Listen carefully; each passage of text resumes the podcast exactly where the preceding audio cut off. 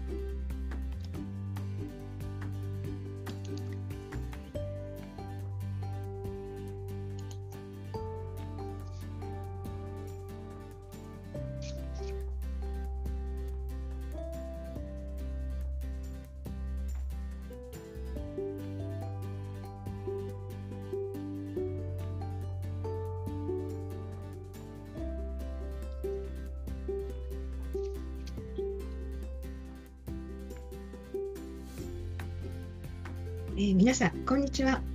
えー、ビジネス英語トレーナーの小林真美です。えー、久しぶりの、えライブになりますけれども、今日は7月の20日ですね、月曜日になります。え暑いですね。すごい蒸し暑くてもマスクの中が、ね、汗かいて大変ですけれども、え、まあ、今週は木金と、ね、祝日も控えていますので、え頑張っていきたいなと思います。えー、私のライブをですね初めて聞いてくださる方もいらっしゃるかもしれませんので、えー、簡単に自己紹介をさせていただきます。えー、私はビジネス英語の、えま、トレーナーとしてですね、え個人の方に、えプライベートレッスンをやったりですとか、えそれから今こちらに出てます、えビジネス英語関係の、え著書3冊あるんですけれども本を執筆したり Facebook ライブをやったり、えブログ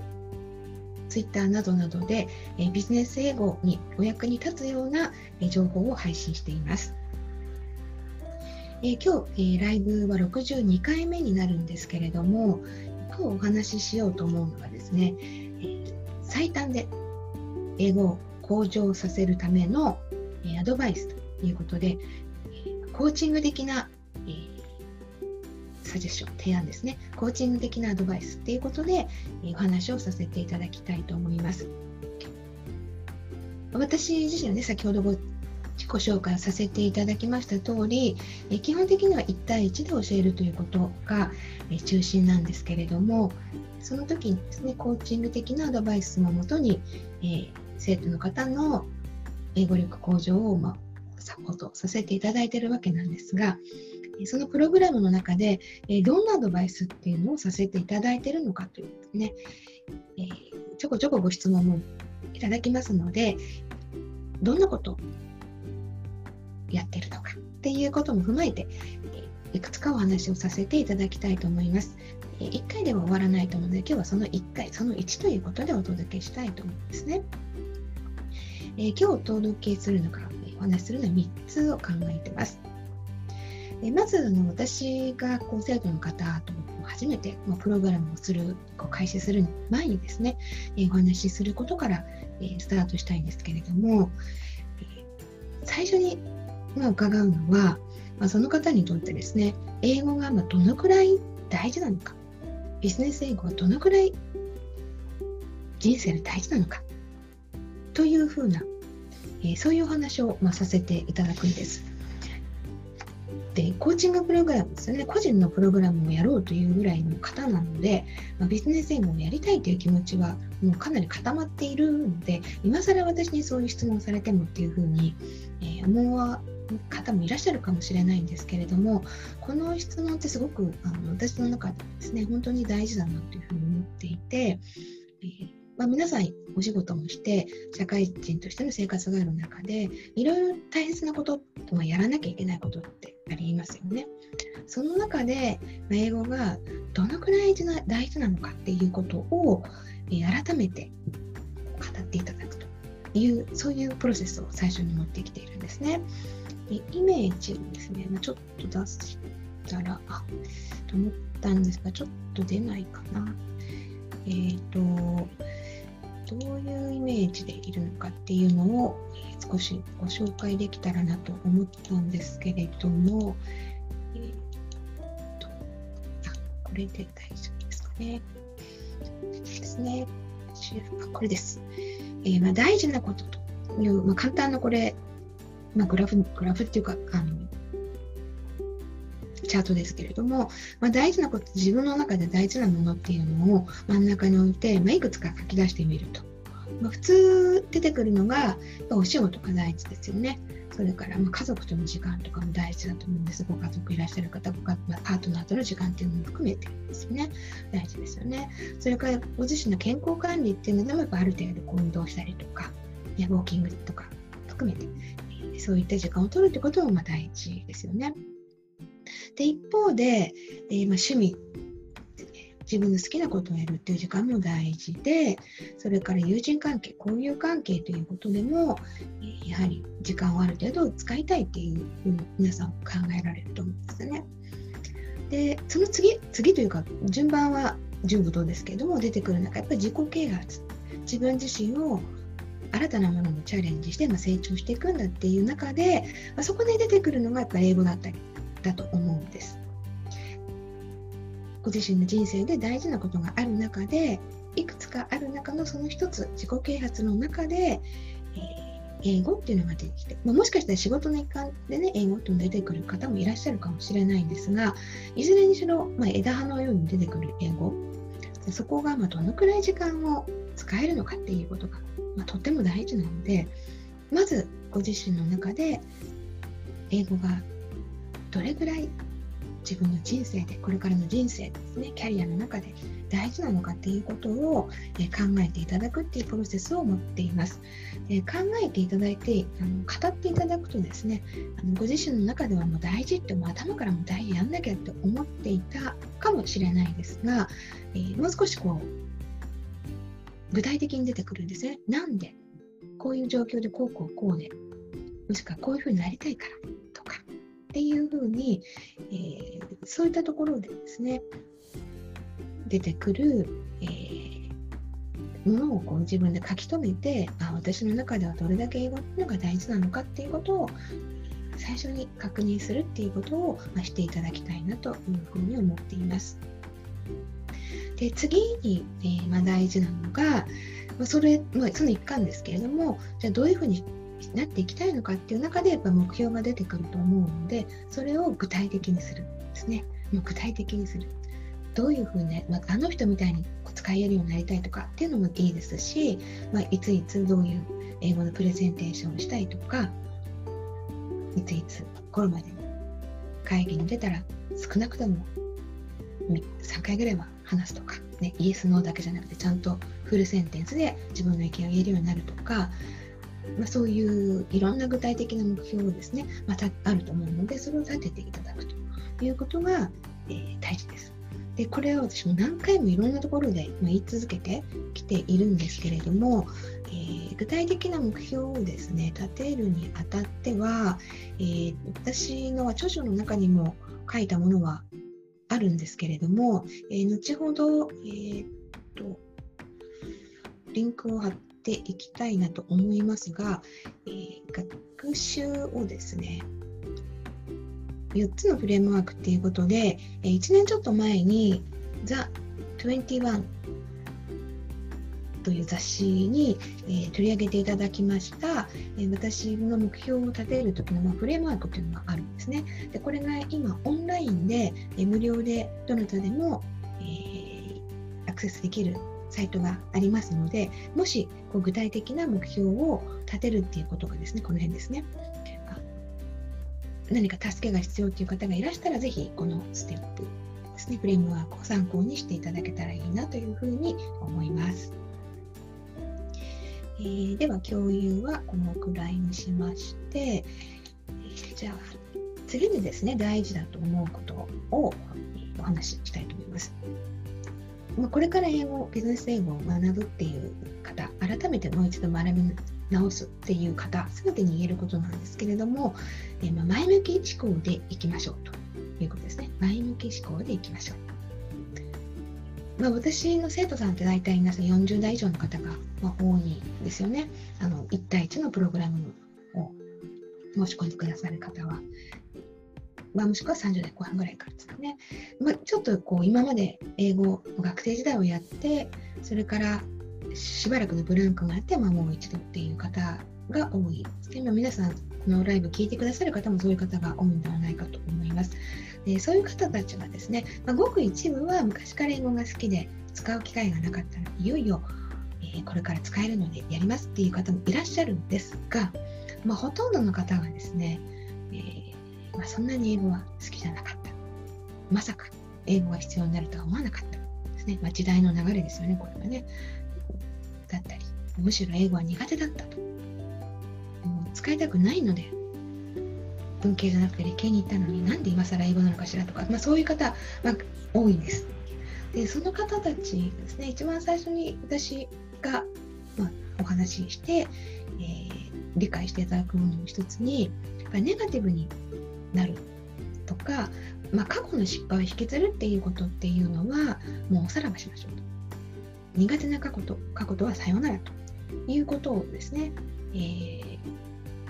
強くお話ししてます。もうこれからのことを考えるっていうので、まあ、フォワードルッキングって英語では言いますけれども、まあ、そういう姿勢で学ばないとあのなかなかこう前向きになっていかないんですよね。で昔はどうだったかっていうのはあんま関係ないしあの今よくあるのがですね高校の英語の先生がすごく教えるのが、下手でですねその人きっかけで英語が嫌いになったとか苦手になったっていう方もう何十年後の今ももうおっしゃる方いらっしゃるんですけど、まあ、それはもう残念な過去っていうことって終わりですよね。もうざっと終わりっていう感じ。なんです。それを今もね引きずってしまっては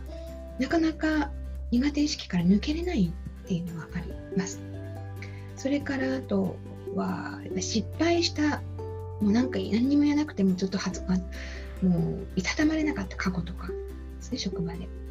そういったのでこうすごくとがトラウマになっちゃう方もいらっしゃるんです、まあ、それもですねあのそれを引きずってもまたいつまでたってもそうなるんじゃないかとかっていうことはもうなしにしてそういった失敗が引きずってるものがあるとしたらじゃあそこを糧にですね失敗を糧にどうしていけばいいのかっていうふうにこう前向きに持ってくる過去のラーニングを将来に生かすというそういう気持ちで、ま望んでいただきたいというふうに、えー、強く思います。ね、これはもう今更と思われる方いらっしゃるかもしれないんですけれども、まあ、どっかでやっぱり大人のやり直し英語みたいな位置づけですと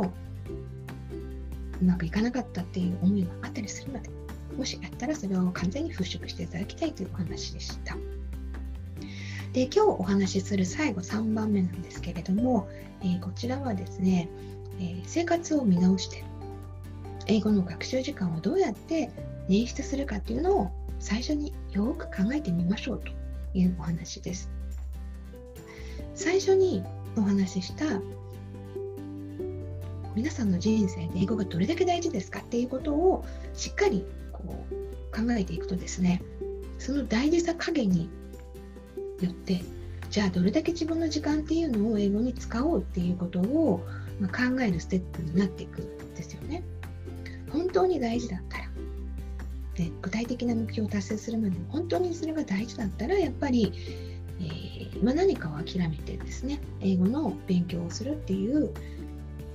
時間を捻出するっていうことにつながっていくでそれができないとやっぱりなかなか上達はしないということですよね。でまあその時にですねもう英語をやるからにはもう睡眠時間を削るとか自分が大事にしている他のことも何か削るとかっていうのはやっぱり良くないんですねサステイナブルじゃないっていうこう持続しないんですよね。やっぱり英語ってそんな簡単に短期的にグワーンとかってそんなにならないんでやっぱりある程度集中する時間を決めてその後もずっと継続していくっていうず一生何時間も勉強するんですかってその毎日毎日ってことじゃないんですけどガッとこう集中してやる時期プラス継続して維持していくっていうことを前提に考えないとなかなか難しい身につかないものなのでそういうことも考えてもですねあんまりこうなんか苦しくなって息切れ息切れするようなスケジュールっていうのはお勧めしていません。それよりもあのどういうところで自分の時間を捻出できるかっていうのを、えー、まあ、細かくですね日頃の日中の時間の使い方を見直して捻出して隙間隙間時間ですね隙間時間をどういうふうにうまく使っていくかっていうことを、えー、考えながら計画を立てることをお勧めしています。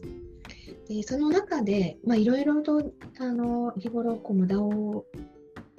無駄な時間というかより効率的に何かできないかっていうのでいろんな考え方あるんですけれどもいくつか例を挙げますと、えー、一つ考えられるのはですね自分がこう勉強できる集中できる時間っていうのがいつかっていうのを、まあ、自分のゴールデンタイムっていうそうなんですけれどもそれをですね、えー、まあ、見極めるっていうのが一つアドバイスとしてあります、え、朝がねやっぱりすっきりしてていいからってよく言いますよね。朝起きて勉強すると爽やかでね。一日も好スタート切れて。っていうふうに言いますけども、まあ、朝が弱い人っていますよね、まあ、私やっぱ朝全然ダメであの朝早く起きて勉強するっていうのを習慣づけようってしたらもう3日も続かないってもうそそのぐらい朝弱いんですね。であの、まあ、そういう自分のアルゴリズムっていうんですか？そういうのを考えるとですね、えー、私はやっぱり、まあ、朝じゃない。ね、自分のゴールデンタイム朝じゃないっていうので、えー、自分が一番乗ってくる時間っていうのを考えるようにしています。でそういうふうに一番自分がこう英語の勉強に集中できていい時間って時間帯って何かなっていうのを考えるのが一つですね。それから、えー、まあ、よくあるのがですね、やっぱり、まあ、無駄な時間を減らす。それにはメールをチェックする SNS に使うですね。いろいろと気になっちゃっていろいろ見てたらあっという間に時間が経っちゃったみたいなありますよね。そこをやっぱり一日も何分でも決めちゃうってそこまででしか見れなかったしか見れなかったものはご縁がなかったみたいなでもう切るみたいなですねっていうふうに、えー、だらだら時間を使ってしまうことをま避けるっていうのがありますよね。よくお仕事でもですね、皆さんいろいろ工夫されてると思うんです。メールを、え、チェックして返信するのは、ま、例えば午前の1時間、午後の30分とかね、そういうふうにずっとメール開けて来るたびに処理しちゃってたら他の仕事ができないって言いますよね。ま、そこをこう参考にですね、えー、少し隙間時間で、まあ、効率化したことで、えー、売却の時間を英語でいくっていうそういうですね。それからですね、あと、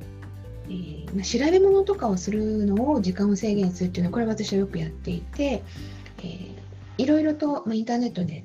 こう調べ物、ね、私こうあライブ配信するなんて言ったらじゃあどうやってやるんだろうとかって調べたら本当にもう何時間もかかっちゃったりする時があるんですよね。まあ、その時もですね、まあ、使えるそういう時間はこう取ってたらいいんですけれども、まあ、そうじゃない時っていうのはちょっと調べたかっただけなのにっていう時に、えー、もう答えが出てこなかったらですねある程度の区切って、う、諦める。今日はもうダメ無理だった。また出直しみたいな感じで、えー、まあ、やるというふうに、えー、まあ、何かですね、インターネット、ね、パソコンを使ったり、携帯で調べ物するときも、まあ、時間を区切るなんていうのも一つに